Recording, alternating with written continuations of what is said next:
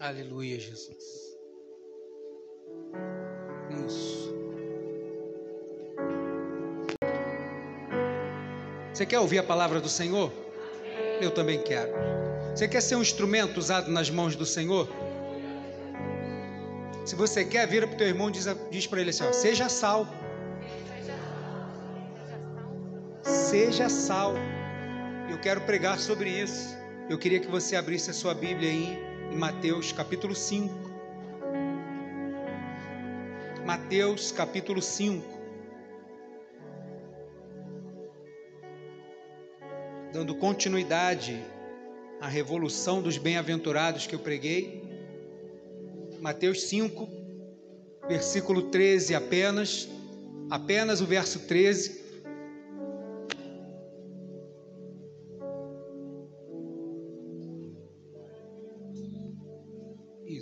Você encontrou aí Mateus 5,13? Diz assim a palavra do Senhor: Vós sois o sal da terra, e se o sal for insípido, sem gosto, com que se há de salgar? Para nada mais presta, senão para ser se lançar fora e ser pisado pelos homens. Vós sois o sal da terra é puramente o amor do Senhor que tem nos alcançado e que tem nos comissionado. É o amor do Senhor que nos impulsiona. Não é simplesmente um projeto, não é simplesmente uma denominação, não é simplesmente um serviço. É algo muito maior do que isso. É uma missão que o Senhor entregou na minha e na tua mão, para que a gente possa ser agente transformador nesse mundo. E essa canção fala um pouco sobre isso. Vamos louvar o Senhor? Pode apagar as luzes, por favor.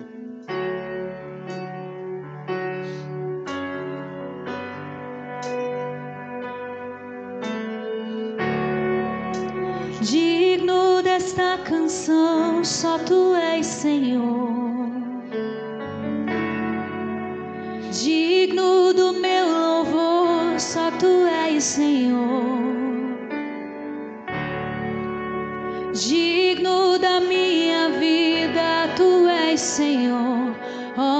Sou teu.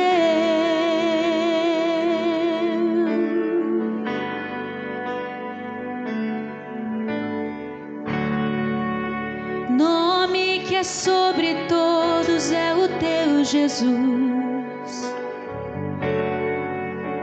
Fonte da salvação, só tu és Jesus. digno da minha vida, tu és Jesus. Ó, oh, eu sou teu,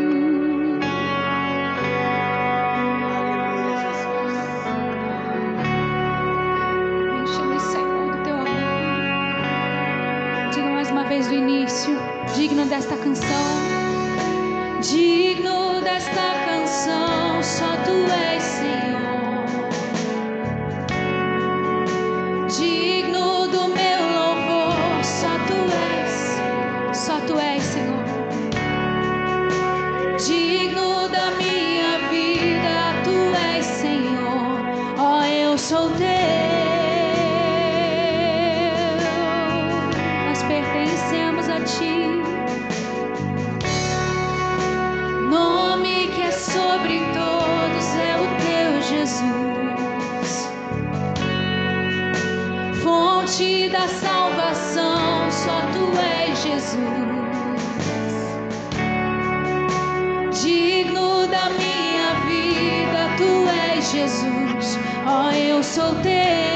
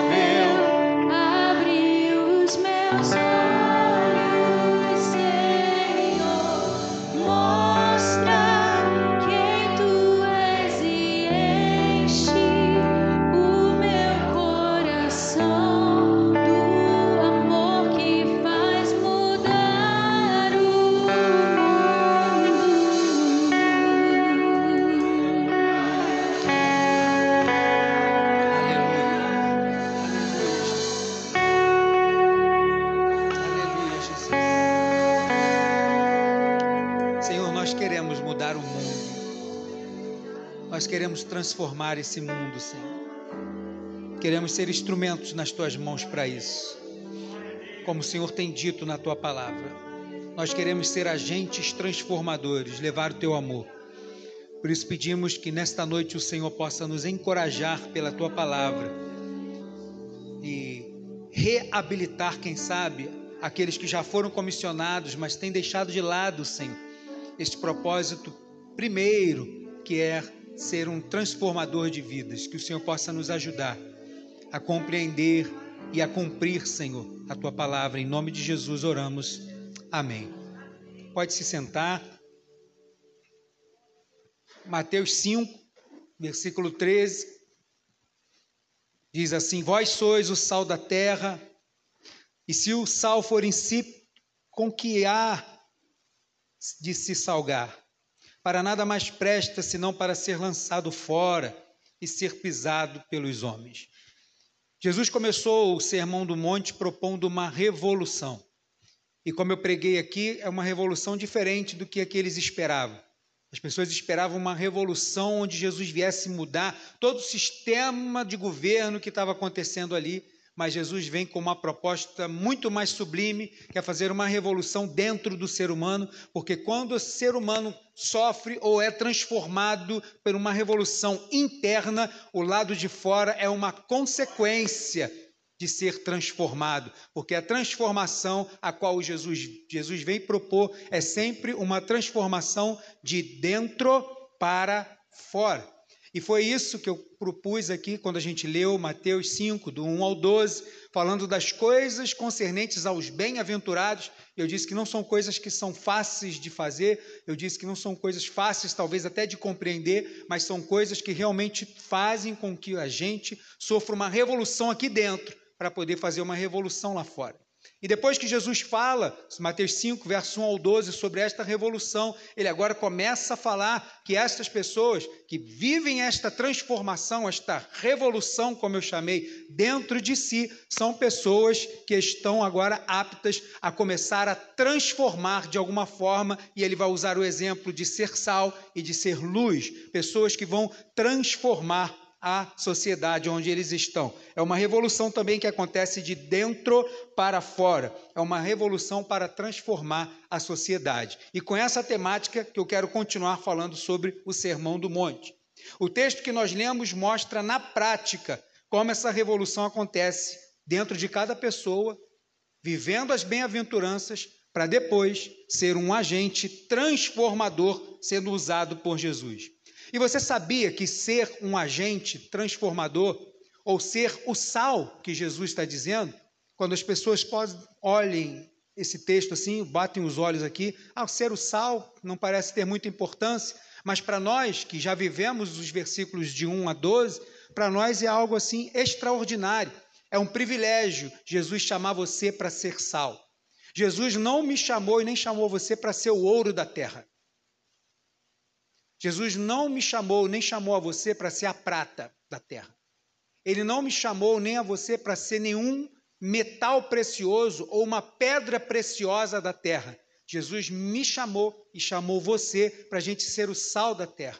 Não teria nenhum problema se Jesus dissesse assim: Olha, eu chamo você para ser um diamante dessa terra, porque tudo é criação do Senhor. Você crê nisso? Lógico. Tudo é criação dele. Porém, o ouro, as pedras preciosas, os metais preciosos têm uma visão diferente no mundo. As pessoas enxergam essas coisas pelos valores que ela tem. Essas coisas, esses metais ou as pedras, são vistos pelo valor que tem. E aí Jesus vai agora vai nos chamar de sal, porque sal é aquilo que não é visto, mas é percebido pela diferença que ele faz. É uma diferença pela qual Jesus está nos convidando. Ele não te chamou para você ir lá fora e reluzir nada que seja seu, mas ele te chamou e me chamou para a gente ir lá fora fazer uma mudança que as pessoas podem nem ver o que está acontecendo, como é com o sal, mas é algo extraordinário. E quem já comeu uma comidinha sem sal sabe como é. Você que já pegou aquela dieta naquela semana, zero sal. Não sei se já teve alguém que teve que fazer uma dieta assim, né? Rapaz, que tribulação. Você que teve que fazer um exame no hospital, aí depois vem aquela comida hospitalar. Aquele frango que parece que acabou de morrer, assim, pálido. Aquele arroz que já deve estar pronto umas três semanas. Além de ter uma, um aspecto ruim, né, a comida do hospital, quando você coloca na boca, meu irmão, dá vontade de falar assim, não, anestesia geral, porque não dá, é uma comida insípida, não tem sabor por causa do sal. Está faltando sal. E é para essa transformação que o Senhor nos chama e está te convocando, não só a mim e a você. Aqui na terra, e sempre foi assim, não é de agora, as pessoas botam valor nos outros por aquilo que vem. Jesus coloca valor em nós por aquilo que as pessoas não vão ver de imediato. Mas quando a gente abre a boca, começa a ter alguma coisa diferente. Quando a gente expressa alguma coisa no meio de algo que está todo mundo fazendo igual e a gente expressa um comportamento diferente, começa também a apresentar a qual reino que nós estamos, né, fazemos parte e queremos que os outros façam parte também. Então Jesus está nos chamando para fazer essa diferença, porque na Terra o que importa o que as pessoas veem, são valorizados por, por aquilo que veem, mas no céu não. Para o céu não importa o que a pessoa tem, o valor que ela tem, para o céu importa aquilo que você faz para o céu. Por isso que lá em 2 Coríntios, capítulo 4, verso 7, vai dizer: "Temos, porém, este tesouro, que é o evangelho, que é o Espírito Santo de Deus. Temos este tesouro em vasos de barro, para que a excelência da glória seja de Deus e não nossa, para que todos possam ver e perceber a diferença. Deus nos comissionou para isso. E hoje eu quero que a gente possa se lembrar desse chamado do Senhor. Então, ainda fazendo menção do que eu falei sobre os, a revolução das, dos bem-aventurados, hoje é noite dos revolucionários das bem-aventuranças entenderem o seu chamado. Entenderem por qual motivo a gente ainda está aqui nesse mundo. Porque eu sempre digo isso e vou continuar falando até morrer. Não é porque eu estou gagá, mas é porque é importante. Jesus não te salvou para você ir para o céu.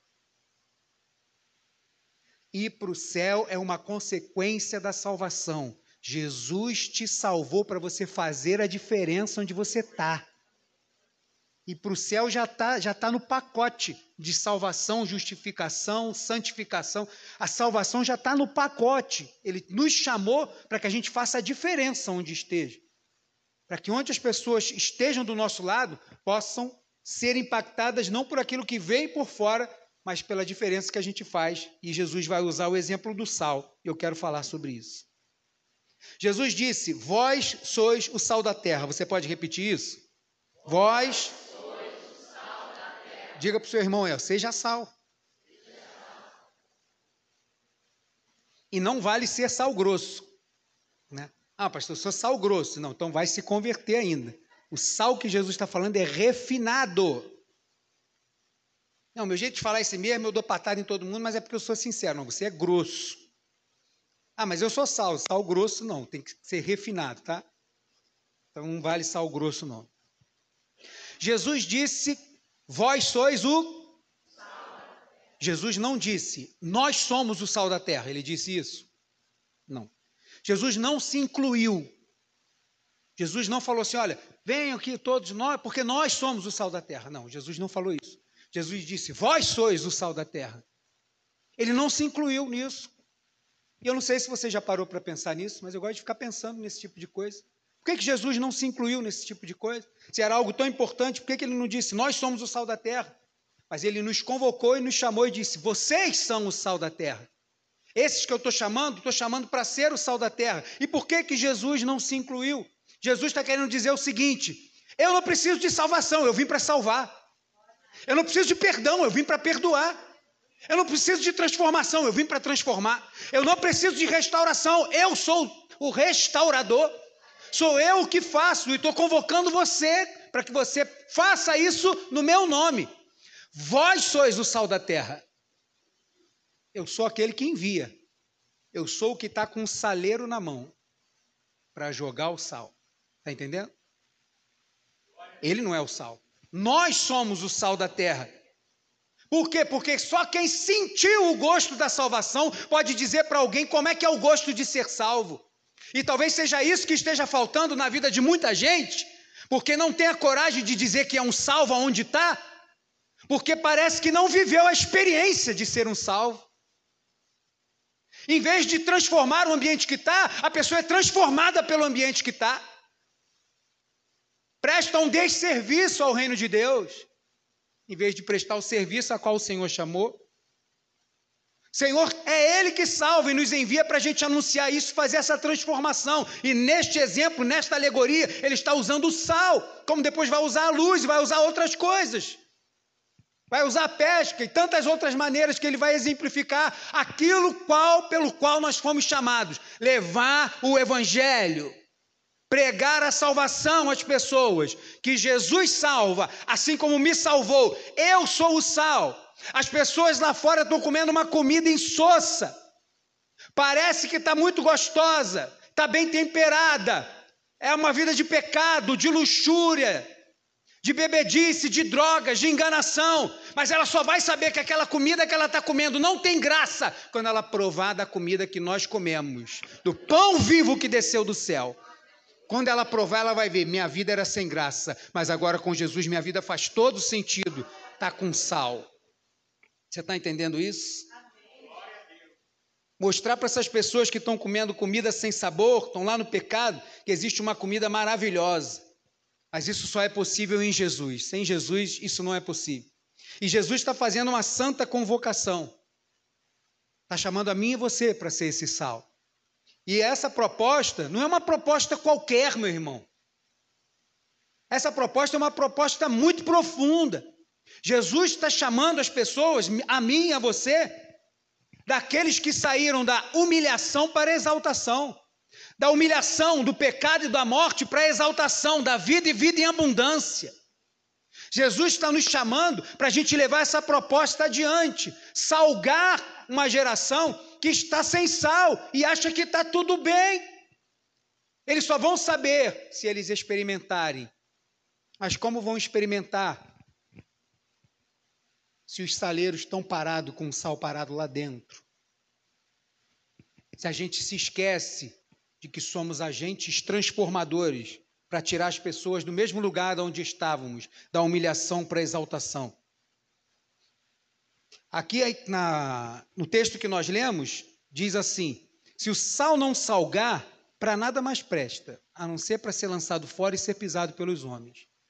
Muitos historiadores vão dizer que perto das minas de sal, né, onde tem muito, passava muito transporte né, de gado, de carroça, esse tipo de coisa, hoje em dia os maquinários são bem diferentes, as coisas são bem maiores, mas por causa da muita movimentação, existiam muitas é, irregularidades no caminho.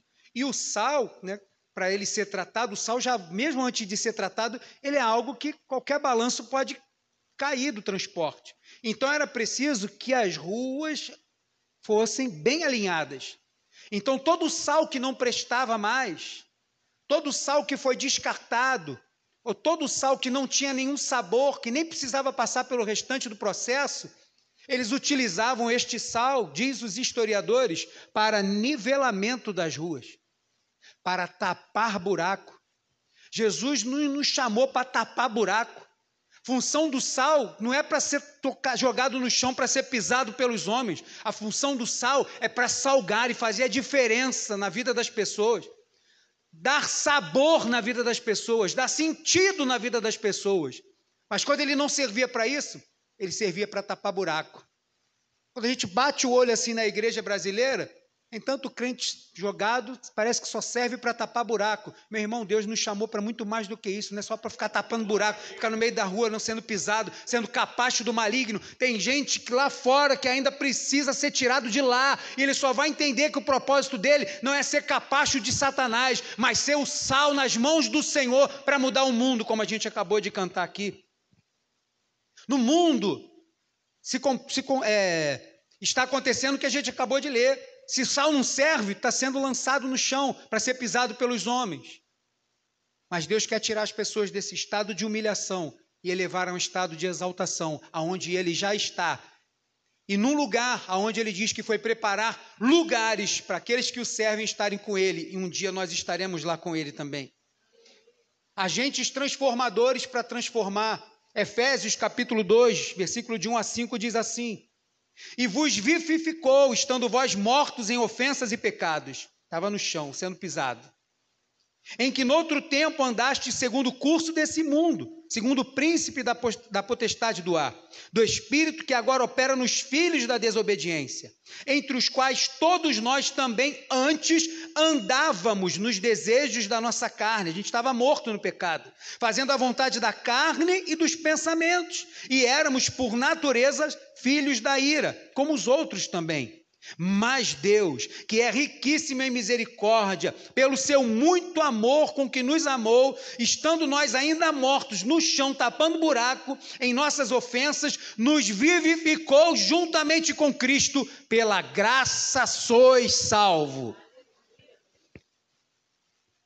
E é para levar isso que Jesus está nos chamando, e continua chamando e convocando a igreja.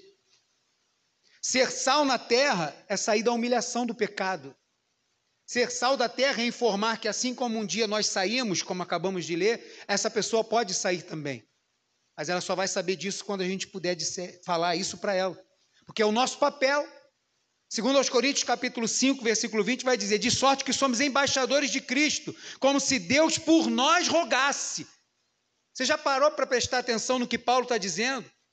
Como se Deus falasse através de mim e de você. Que é isso que ele está dizendo.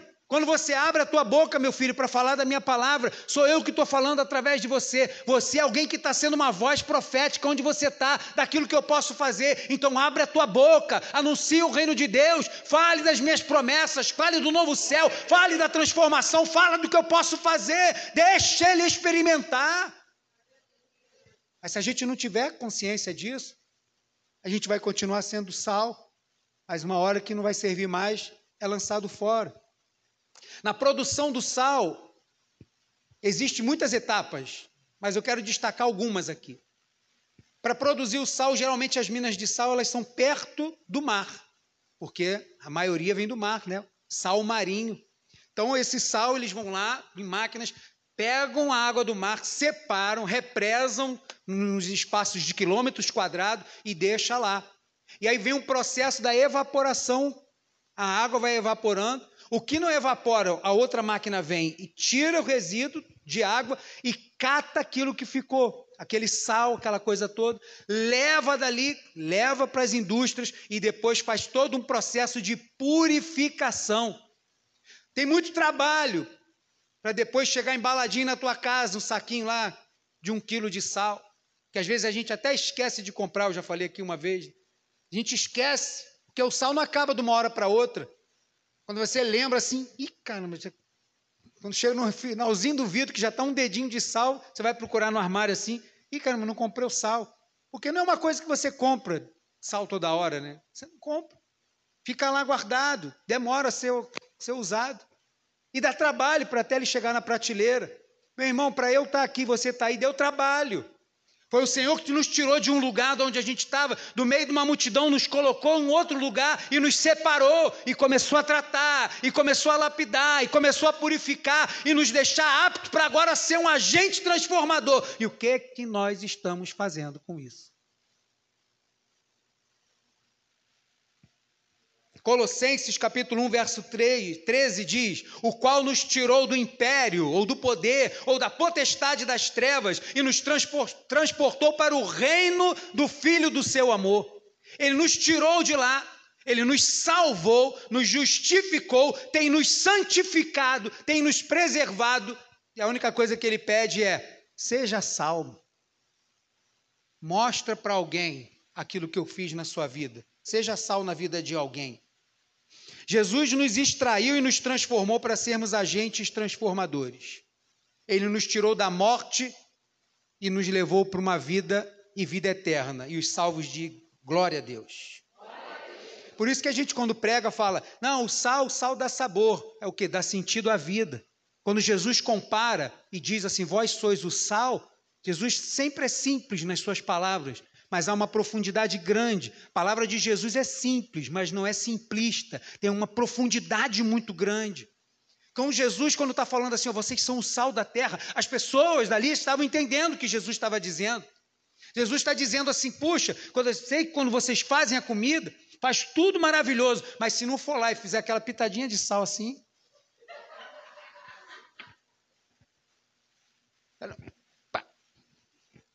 Puxa, não vai ter jeito. Pode ser a carne maravilhosa que for, meu irmão.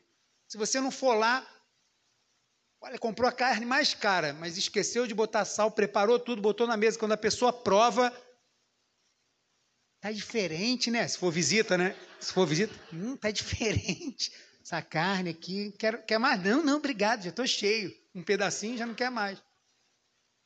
Jesus, quando diz, vós sois o sal, ele está dizendo, vocês precisam avisar as pessoas que a vida delas tem um sentido diferente, tem um sabor diferente. Mas elas só vão saber quando provar, assim como é o sal. E a gente fala também que o sal é aquele agente conservador, né? Quando as pessoas estão em algum lugar que não tem geladeira e tal, o que a pessoa faz com o alimento? Ele salga o alimento para poder conservar da deterioração, para não apodrecer. Nós somos esses que, quando leva o sal, coloca na pessoa, livra ela da condenação eterna, da deterioração, da corrupção da carne, da condenação eterna. Irmãos, nós temos algo sublime para anunciar para o mundo. Que o diamante não anunciaria, que o ouro não anunciaria, mas o sal, na sua simplicidade, faz toda a diferença. Mas a gente precisa saber disso, entender isso. Não adianta somente conhecer quem aqui já viu uma reportagem sobre refrigerante, que refrigerante faz mal? Levanta a mão assim. Ah, pode abaixar. Quem que viu essa reportagem e parou de tomar o refrigerante? Levanta a mão. Parou de tomar refrigerante? Nunca mais tomou? Só uma, né? Tem gente que levantou a mão aí, mas eu vi no almoço aqui tomando refrigerante. Mais nenhum. De qualquer jeito, o número você reparou que foi drasticamente menor. Porque não adianta ter informação sem prática, irmão. Não adianta. Não, já li, ó, refrigerante faz um mal, bota mais um gole aqui.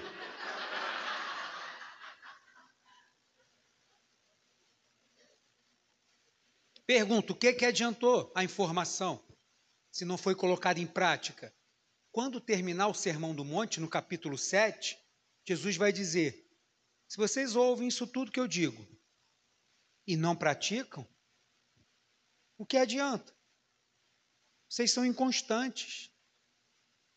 Agora, se vocês ouvem isso tudo e praticam, perfeito, estão no caminho certo. Precisa colocar em prática.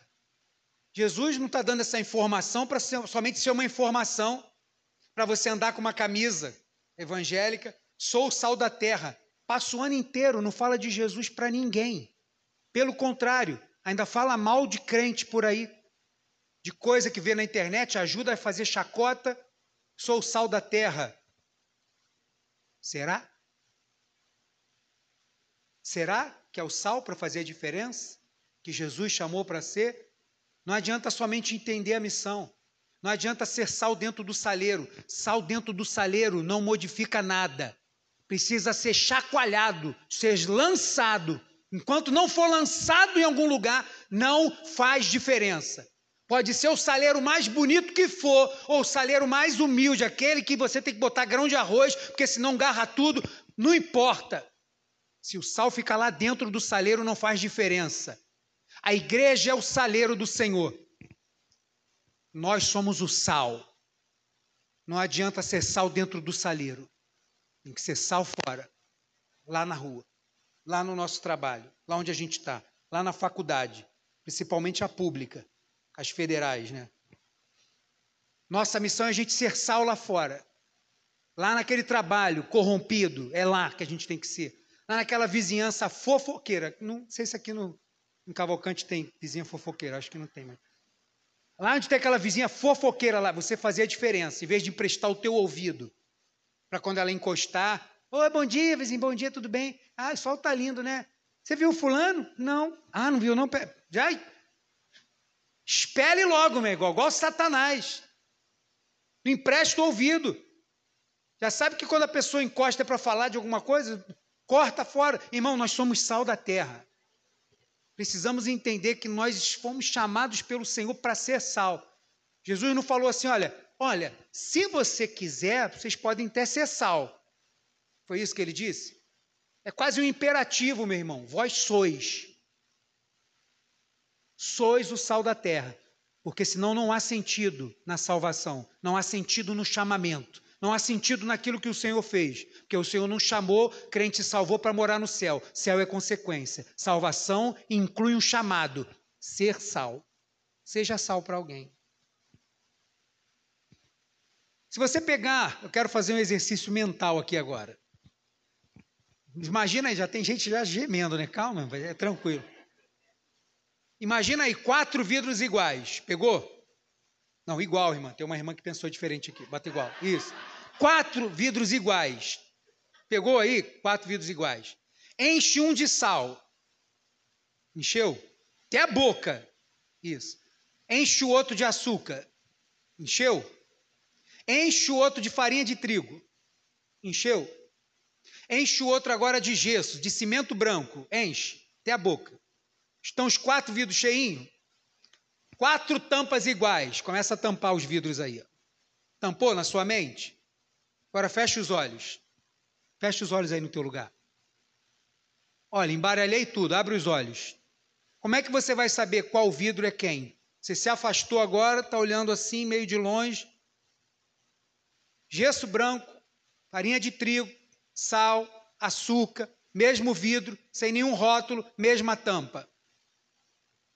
Como que você vai saber quem é o sal? Provando, meu irmão. Só provando. Só você indo lá, ó. Ah, esse aqui. É isso que o mundo está esperando. O mundo está esperando é isso. Ah, pastor, duvido. Tem gente lá que se eu falar que sou crente, ele não sabe. Mas a aversão dele, ou o pecado dele, anuncia que ele está precisando. E se ele está precisando e você é sal, sai de dentro do vidro. Seja lançado para poder abençoar a vida de alguém. Numa olhada, quando você coloca o olho nos vidros, parece tudo igual, mas quando eles são usados, bastante diferença. Faz um café e erra o vidro. Aqui na igreja já errou. Né? Aleluia. Né? Quando botou lá, o vidro era igual, mas tamanhos diferentes. Mas a pessoa que foi fazer café, nem é mais daqui da igreja, botou sal. E aí, para sal, você usa a mesma quantidade que está acostumado a usar quando você usa açúcar, por exemplo? Imagina você pegando aquela colherada que você usa para fazer uma garrafa de açúcar no sal. Tchó, tchó. Três colheradonas. Passou o café, Ainda bem que foi a primeira pessoa a tomar, foi a própria. Sal puro. Não dá. Tem que ser usado, tem que ser usado de forma correta. Deus nos chamou para ser sal, irmão. Faça a diferença aonde você estiver. Aonde você estiver, da forma que você tem, da forma como você fala, da forma como você se, se, se expressa com as pessoas, precisa ser diferente, né? Igual no meio, posso falar do meio pentecostal, porque eu sou do meio pentecostal. Meio pentecostal, o pessoal se transforma quando vai falar no microfone, por exemplo. Nunca vi isso. Né? Não tem nada contra, mas eu acho esquisito. A pessoa fala com você normal. Oi, tudo bem, não sei o quê. Ah, irmão, você pode vir orar? Posso. Caraca, meu irmão. Consigo nem entender o que a pessoa está orando. Né? Já me dá uma agonia, porque a primeira coisa que a pessoa faz é pegar o microfone aqui, ó. Faz isso não, meu irmão. O operador do som sofre com isso. Quando você fecha aqui a cápsula do microfone, você aumenta o som do microfone. Lá dá trabalho lá em cima. O cara pega aqui e parece cantor de rap.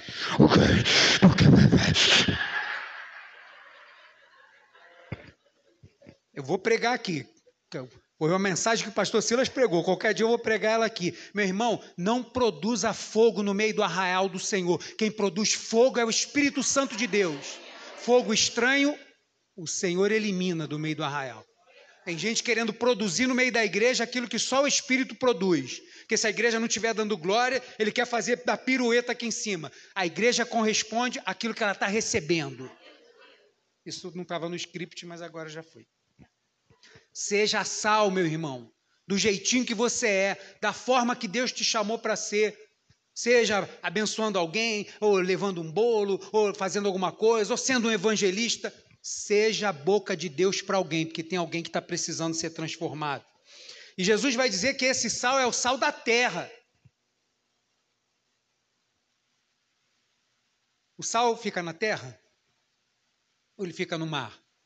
Sal marinho fica no mar. Não é da terra. Mas ele está falando de uma coisa que foi transformada para atuar em outra. Ele não está falando que é uma coisa natural dali. É uma coisa que foi tirada de um lugar. E você sabe de onde foi tirado, porque eu sei de onde eu fui tirado. E fui transportado para um outro lugar. Para fazer a diferença. Por quê? Porque lá pode ter barro. Lá pode ter terra. Lá é chão batido, lá pode ser asfalto. Tudo lá é comum. Sal não é. Sal não é comum ali. E as pessoas precisam saber que aquilo que está que é incomum naquela área chegou. Quem? Eu e você. Não somos desse mundo. Somos peregrinos aqui. Somos incomuns aqui. Porque a nossa pátria está no céu como diz Filipenses 3, da onde aguardamos o nosso Senhor e Salvador Jesus Cristo. É incomum naquele lugar. E quando Jesus diz o sal da terra, a gente também precisa ter cuidado, porque na Bíblia Sagrada, todas as vezes que vai falar sobre o sal, sobre a terra, o chão comum, é uma palavra onde você está trazendo esterilidade, maldição, Lá em Deuteronômio 29, Juízes 9, 45, diz assim: E Abimeleque pelejou contra a cidade todo aquele dia e tomou a cidade, e matou o povo que nela havia, incircunciso ele. E assolou a cidade, depois que fez tudo isso, semeou sal no chão da cidade. O que, que ele estava declarando com aquilo? Aqui não vai produzir mais nada. Esta terra, a partir de agora, é uma terra infértil. Então, quando Jesus diz que nós somos o sal da terra, não é a terra, o chão propriamente dito. Porque o chão propriamente dito, Jesus vai usar um outro exemplo, no qual ele vai nos chamar de semeadores. É a parábola do semeador. Essa terra que Jesus está dizendo aqui, ele está falando do quê? Do globo, do planeta, do mundo. Tanto é que nos versículos 14 ao 16, ele vai dizer que vocês são a luz do mundo.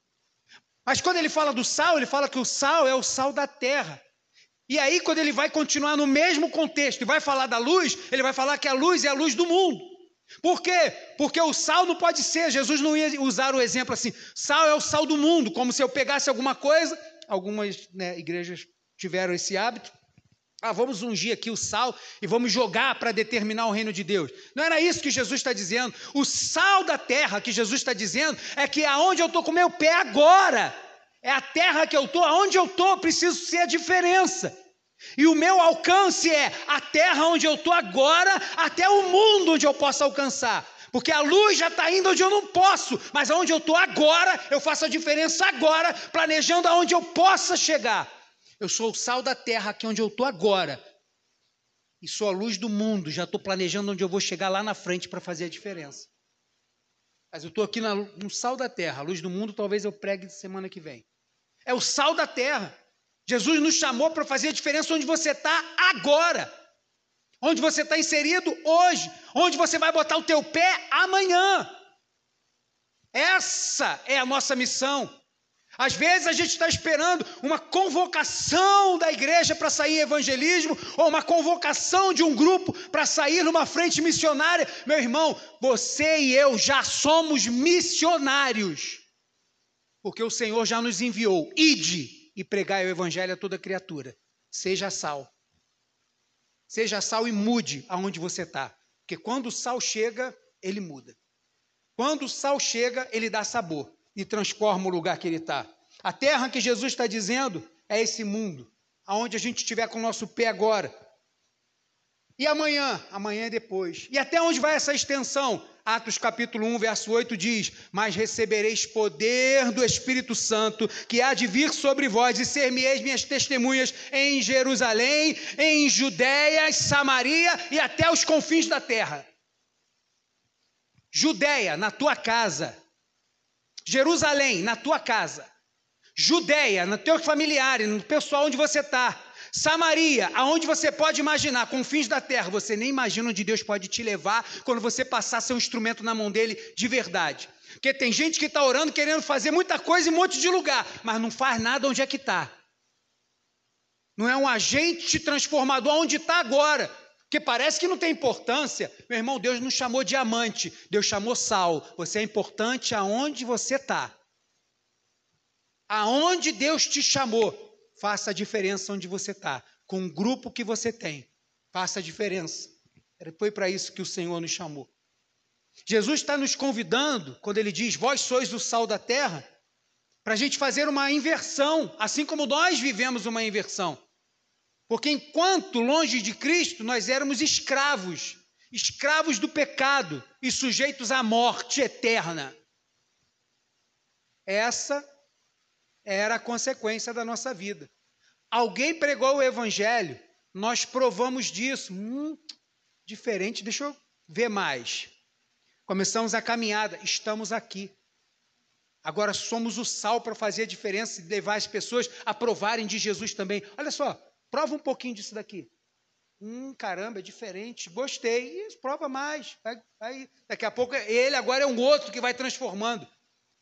Porque é isso que Deus nos chamou para fazer, fazer essa diferença. Então, quando antigamente a gente era escravo, estava sujeito a isso tudo, Jesus nos tirou dali, como eu falei lá de Colossenses 1,13, e ele nos nomeou como embaixadores, como eu li lá em cima, 2 Coríntios 5,20. Somos embaixadores de Cristo. Meu irmão, isso é uma mudança ou não é? De escravo a embaixador, de escravo a governador. Você lembra disso no Antigo Testamento? Deus faz esse tipo de coisa para que faça diferença no lugar que está. José não foi transformado de escravo para governador para que ele brilhasse acima de todo mundo, mas que abençoasse o povo de Deus naquele lugar e todos que estivessem em volta soubessem que era Deus que estava abençoando aquele povo. Deus me chamou e chamou você para a gente fazer a diferença, meu irmão, e dizer para as pessoas que a vida dela também pode ser diferente, que a nossa missão é implantar o reino de Deus Enquanto estamos aqui, a nossa missão é levar o reino de Deus adiante, para que as pessoas possam conhecer. E levar o reino de Deus aonde? Aqui. Aqui a gente está dentro do saleiro.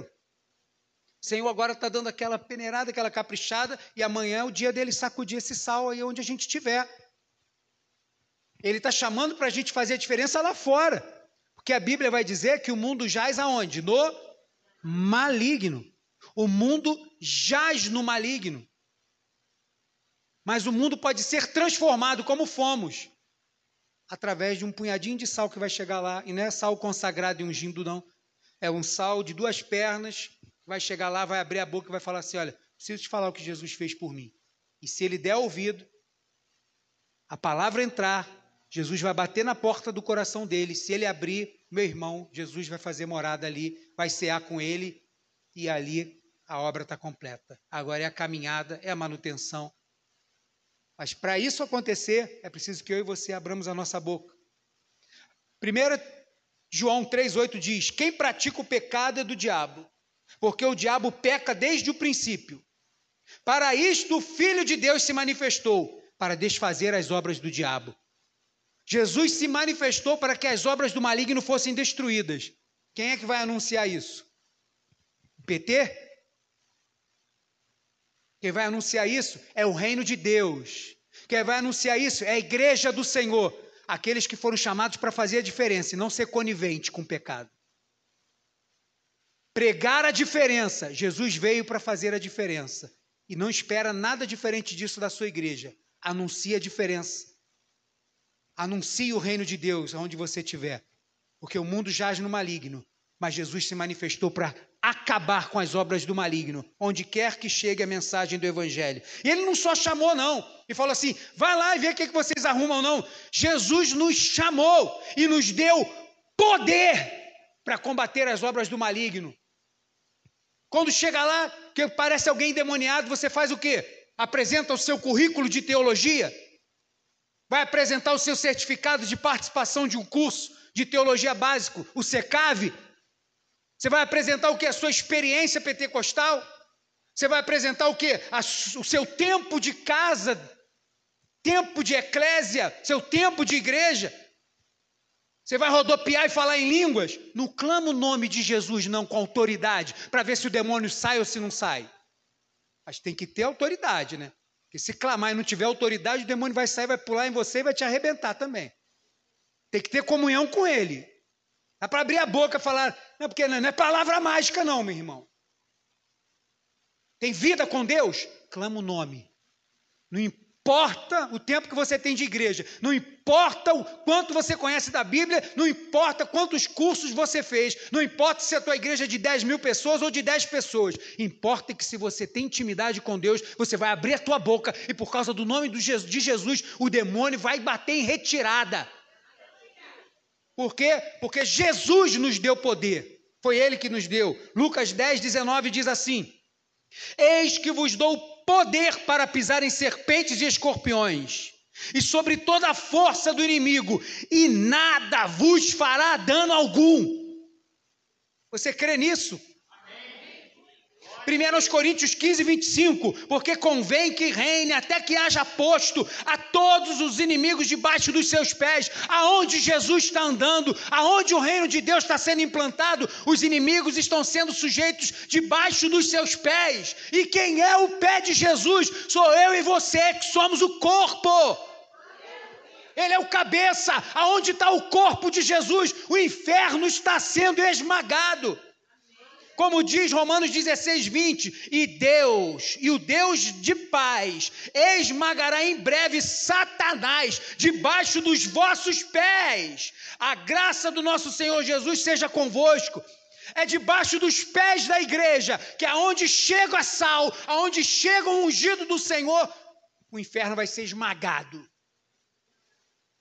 Ai, pastor, mas esse negócio de o Deus da paz esmaga é contraditório. Que paz é essa? Meu irmão, Jesus aqui não está falando da paz que excede o entendimento aqui dentro, não. É de paz de guerra, onde só vai haver paz quando um dos lados for eliminado. É desta guerra. E essa guerra, ela é espiritual. Não é física. Não é contra carne e nem sangue, mas contra essas hostes todas potestades, principados e dominadores. Toda a cadeia, toda essa vai ser e está sendo esmagada pela igreja do Senhor. Ninguém pode parar a igreja do Senhor, como nós cantamos aqui. Ah, pastor, mas esmagar tem a ver com paz? Tem, porque é batalha espiritual. Estamos em guerra. E quando a gente se esquece disso, a gente fica logo meio frouxo. Quando a gente se esquece que em todo lugar que a gente está pode ter uma batalha espiritual, você fica inerte e às vezes nem percebe, que é pior ainda. Eu não sei se é pior o crente perceber a atmosfera e ficar com medo, que aí, né, chega a ser vergonhoso, mas ai meu Deus, acho que o inimigo está aqui. Mas meu filho, você foi salvo para quê? É para isso mesmo, vai avante. Ah, eu não, vai que ele me pega. Então, Vai mesmo não. Ou se a pessoa está ali no ambiente e não perceber que as coisas espirituais estão acontecendo. A pessoa está lá numa boa, no negócio, e não consegue ter sensibilidade para a voz do Espírito Santo que está dizendo assim: meu filho, sai desse lugar aí, que esse negócio aí não está bom, não. Meu filho, não, entra nesse negócio aí que não está legal, não. Ó, essa porta de emprego aqui está parecendo maravilhosa, mas Não vai lá não. Volta. Não vai, nem leva o currículo ali, volta. Falta a sensibilidade, o discernimento, para que a gente possa compreender a batalha espiritual. Esse Deus que esmaga. E por que, que eu estou falando disso e isso tem a ver com sal? Porque se Deus está falando que, esse, que o, o, o Deus de paz vai esmagar e vai colocar debaixo dos pés eu estou dizendo que isso é uma batalha espiritual, porque quando Paulo vai dizer sobre batalha espiritual, ele vai falar em Efésios capítulo 6 da armadura de Deus, porque o crente não pode ir de peito aberto, o crente vai revestido da armadura de Deus, do poder de Deus. E se você lembra das armaduras, Efésios capítulo 6, não sei se é o 13 ou 14, vai dizer que esse crente vestido com a armadura de Deus está calçado com o quê? Com o evangelho da para destronar o inferno onde está. Não é para ser coleguinha de todo mundo, não. Ah, eu estou calçado com paz. Ah, mas Jesus é gay. Não, tudo bem.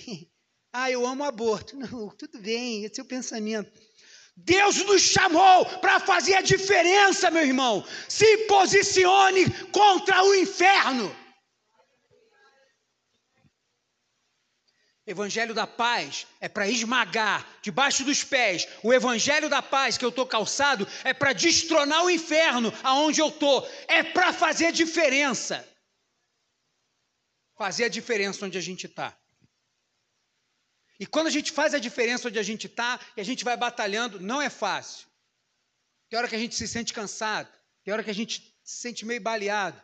E aí, quando a gente usa o exemplo do calçado, do Evangelho da Paz, imagine aquele pé que calçado, e uma batalha aqui, outra batalha lá e tal, e tropeça, levanta e vence, e está caminhando, e está caminhando e tal, e você está calçado com aquela, né, aquele coturno do quartel do pé preto imundo, tal, ou boot marrom maravilhoso, reluzente dos paraquedistas, seja qual for, depois que você passa muito tempo com aquilo, quando você tira, o teu pé está tá cansado, os dedos estão doendo, às vezes está machucado o pé. Por quê? Porque você precisou estar protegido.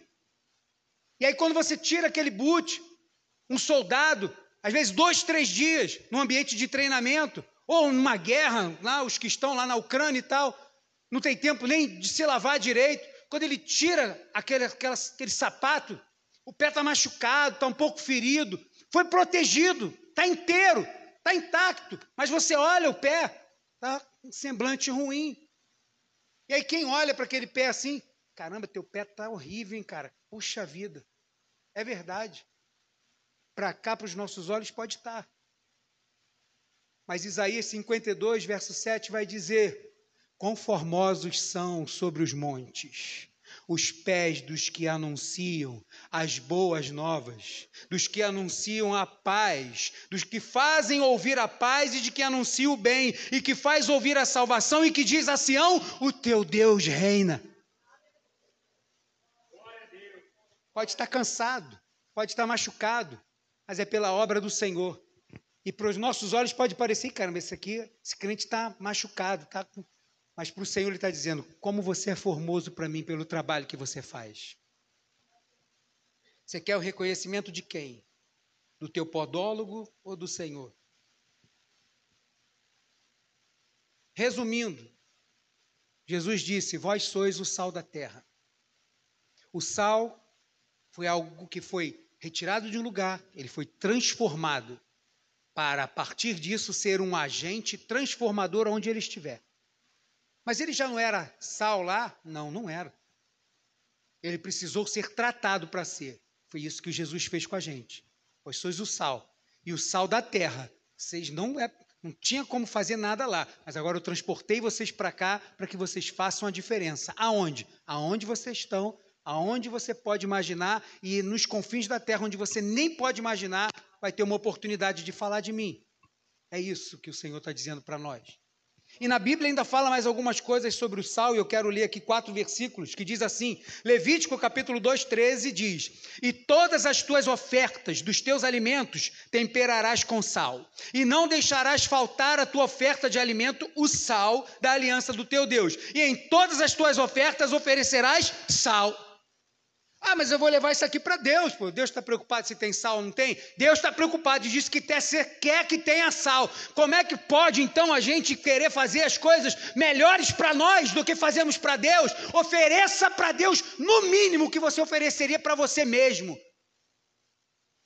Jesus está falando, vai fazer alguma coisa? Faça para mim pelo menos como se você fosse fazer para você, porque tem gente medíocre que está fazendo para o Senhor de qualquer jeito. Ele está falando, quando for levar oferta, leva com sal, quero bem temperado, eu quero igual você faz para vocês. Mas por que essa exigência toda? Porque Levítico capítulo 2, versículo 3 vai dizer que esta oferta de alimento, quando for oferecida, ela também é uma parte para servir para os sacerdotes. Deus está dizendo que isto que vocês estão fazendo é algo de comunhão entre eu e você, é um relacionamento entre eu e você. Então não faça alguma coisa que não seria, no mínimo, igual para você.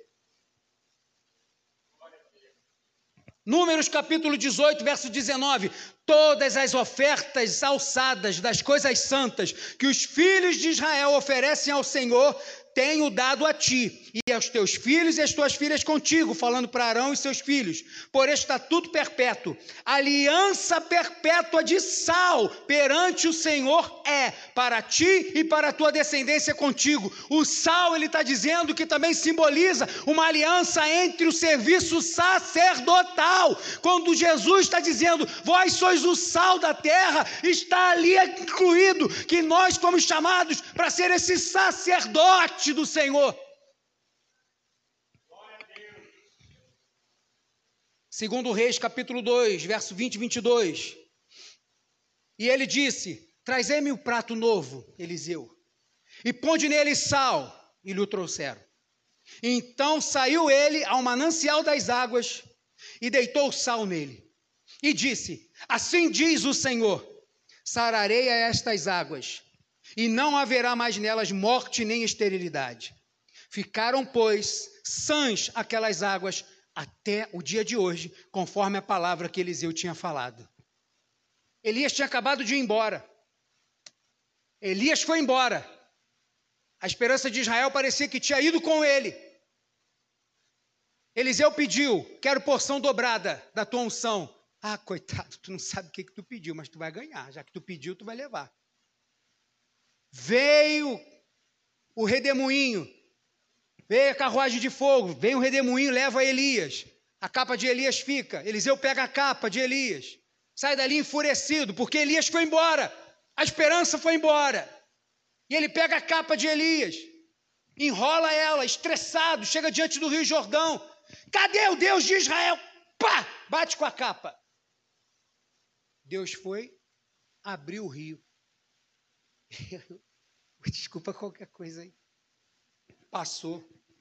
Mas isso não foi suficiente. As pessoas que estavam ao redor falaram assim: agora, onde vamos achar ele? Vamos achar ele. Eliseu já tinha entendido. A esperança não foi embora, não. Deus continua aqui. A nossa esperança não está no que os olhos veem, não está no Elias, está na presença de Deus. E aí ele está vendo aquilo tudo. As pessoas não vão procurar. Ele fala: tá bom, vocês querem procurar? Vai procurar então. Vai para cá, vou para lá, para Você procurou, procurou, procurou, ninguém achou nada, voltou. Aí Eliseu vai falando, não disse? Ele não está. O Senhor levou para si. Aí vão comer, vão lá no, no lugar para pegar água, água amarga, ruim, meio envenenada, o pessoal fica preocupado. Eliseu fala assim: pega um prato novo, uma bacia, uma tigela, e coloca nela sal. Eliseu vai lá e joga o sal naquela água e fala assim: pronto, pode pegar da água, que não vai ter nem mais morte, nem esterilidade, está tudo normal. E o pessoal provou: hum, que água boa. E aonde que você vai ver alguma lógica em você pegar um prato de sal e jogar num rio, ou jogar numa lagoa e transformar a água dela toda? Aquilo que estava ruim ficar bom. O negócio não está no sal. O negócio está em Deus. Porque Deus usou o sal para fazer a diferença. Deus usou o sal para tirar a esterilidade. Deus usou o sal que, quando foi lançado, tirou a morte. Deus quer usar o sal para transformar a esterilidade, para transformar a morte do mundo em vida. Deus quer transformar, mas precisa ser sal lançado. Mais um texto. Segundo Crônicas 13, 5. Porventura, não vos convém saber que o Senhor, Deus de Israel, deu para sempre a Davi a soberania sobre Israel, a ele e a seus filhos, por uma aliança de sal? Pastor, mas que aliança de sal é essa? Que eu nunca tinha ouvido falar. Aliança de sal não faz sentido nenhum fazer aliança de sal. É, foi Jesus, foi Deus que falou. Estou fazendo uma aliança de sal com você. Você já ouviu um ditado que diz assim, ó? As pessoas, ditado não, quando as pessoas estão conversando, vão fechar um negócio, ou estão para manter um relacionamento e tal, vão falar assim, não, tá começando agora, vamos comer um quilo de sal junto, depois a gente vê isso. Não sei quem já ouviu essa expressão. Eu te pergunto, em quanto tempo você demora para comer um quilo de sal? Demora. O que ele está dizendo quando ele fala assim, não, vamos, vamos seguir esse projeto, vamos comer um quilo de sal junto? Ele está dizendo, é um processo longo, com pequenas coisas, com pequenas pitadas, de pouquinho em pouquinho, até que se vá um quilo de sal. As pessoas usam nesse termo hoje, quando Deus está dizendo que com o trono de Davi, ele tinha feito uma aliança de sal, ele está dizendo que é uma aliança eterna. Meu irmão, Jesus disse que você é o sal da terra, não é só para transformar, não. Ele não, também não tem só uma aliança de serviço sacerdotal, não. Ele tem uma aliança eterna que está ligada ao trono, porque Jesus é descendente de Davi. Está ligado com a eternidade. Está dizendo sobre relacionamento. Está falando sobre intimidade. Está falando sobre coisas imutáveis. Jesus está dizendo: a minha aliança com vocês, sal da terra, é imutável. Vão e façam o que eu pedi para vocês. Fica de pé aí no teu lugar. Quero chamar o Ministério de Música aqui.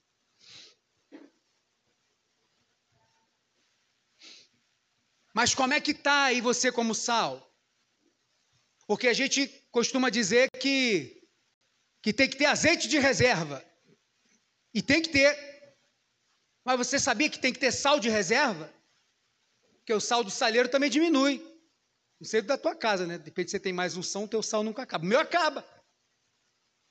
Marcos capítulo 9, versículo 50, fazendo referência a esse texto, ele vai fazer um acrescento, vai dizer: Bom é o sal, mas se o sal se tornar insípido, com que o temperareis? E aí ele vai completar dizendo: Tende sal em vós mesmos e paz uns com os outros. Como é que está teu nível de sal? Ai, pastor, já falei muito, mas hoje eu vou deixar isso para outro. Então morre, pede para o Senhor te matar. Porque se você tem saúde, está de pé, não está sendo um instrumento nas mãos do Senhor, por quê? Você tem vida, use a sua vida para glorificar o nome do Senhor. Seja sal aonde você estiver, porque Deus te chamou para te abençoar, para transformar a tua casa, para fazer você prosperar, mas para que você com isso tudo glorifique o nome dele, sendo sal da terra, levando salvação, implantando o reino de Deus onde você está. Como é que está o nível de sal aí em você? Deus nos chamou para ser agentes transformadores. A igreja é o saleiro, como eu falei. E Marcos vai dizer: tem de sal em vós. Talvez esteja faltando isso. Senhor, o Senhor me chamou para ser sal, mas eu estou dando uma titubeada aqui. Eu quero, completa o meu nível, que eu quero ter esse sal, que talvez esteja faltando em mim. Completa isso, porque eu quero ser, como diz a canção, como um farol que brilha à noite, como uma ponte sobre as águas, como um abrigo no deserto para alguém. Eu quero ser esse, Senhor, que aponta o caminho, que traz esperança àquele que não tem. Eu quero ser esse, Senhor. Se talvez eu não esteja no nível bom de, no, no meu sal, Senhor, aumenta esse nível, me faz compreender isso. Todas as vezes que você usa o sal, se você jogar ele na comida, você consegue achar ele lá depois? O sal some, desaparece. Porque não importa se as pessoas vão lembrar de mim ou de você. Pode ser que ela lembre quem evangelizou, quem falou de Jesus, mas pode ser que ela não lembre. Não fique parado falar para alguém ou não, se a pessoa vai lembrar de você ou não vai, não interessa. A função do sal é essa mesmo, é desaparecer onde ele é usado, para que a pessoa fique somente com aquele sabor diferente. Fala assim, eu quero mais disso, e aí você vai dizer, não sou eu que faço isso, é Deus que faz isso. Vamos cantar, vamos louvar o nome do Senhor. Sonda-me, Senhor, e me conhece. Quebranta o meu coração. Transforma-me conforme a tua palavra e enche-me até que em mim se ache só a ti. Então,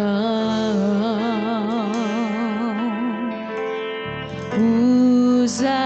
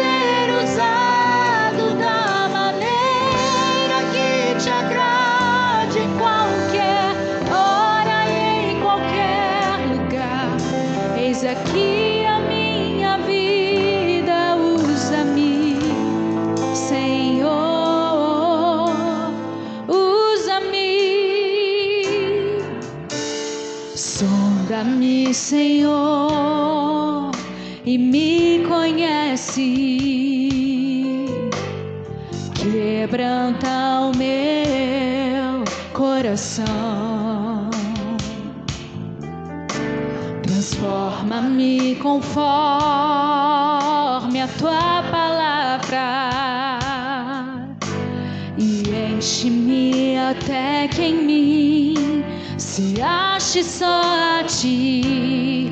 Então,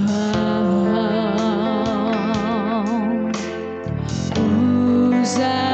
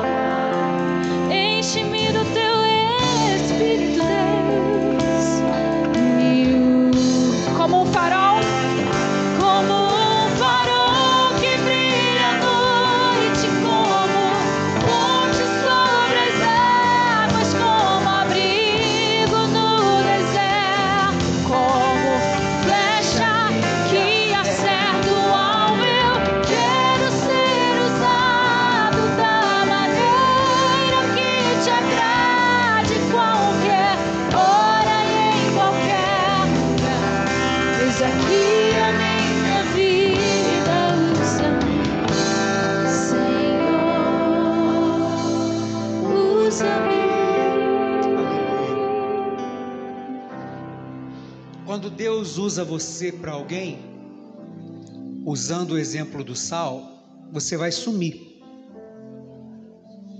As pessoas não vão talvez lembrar de você. Mas Deus não esquece de nenhum dos seus. E já está preparado para te receber dizendo assim: Salzinho bom e fiel esse. Servo bom e fiel. Servo bom e fiel. Servo bom e fiel. Falou para multidões. Falou para pessoas no trem falou para pessoas na praça, falou para alguns vizinhos, foi sal em tantos lugares, servo bom e fiel. As pessoas podem não lembrar, mas Deus jamais vai esquecer. Jamais Ele vai esquecer dos seus. Ele não esquece do que você já fez. Mas Ele quer que você faça mais. Esse foi um ano que nós chamamos, e já está chegando no final, colocamos a proposta do ano 2022 ser o ano de expandir o reino de Deus. Expandir o reino de Deus. O ano de ser sal. E será que você conseguiu cumprir? Será que você aceitou esse desafio? Ou se motivou a? mas o ano ainda não acabou. 2022 ainda está aí e a proposta é essa. Eu trouxe essa palavra hoje para fechar esse ano de 2022 com essa palavra, não fechar o ano, mas essa proposta, te incentivando. Ainda dá tempo de você ser salvo na vida de alguém. Ainda dá tempo de você ser um agente transformador para alguém. Ainda dá tempo de você levar esperança para quem não tem.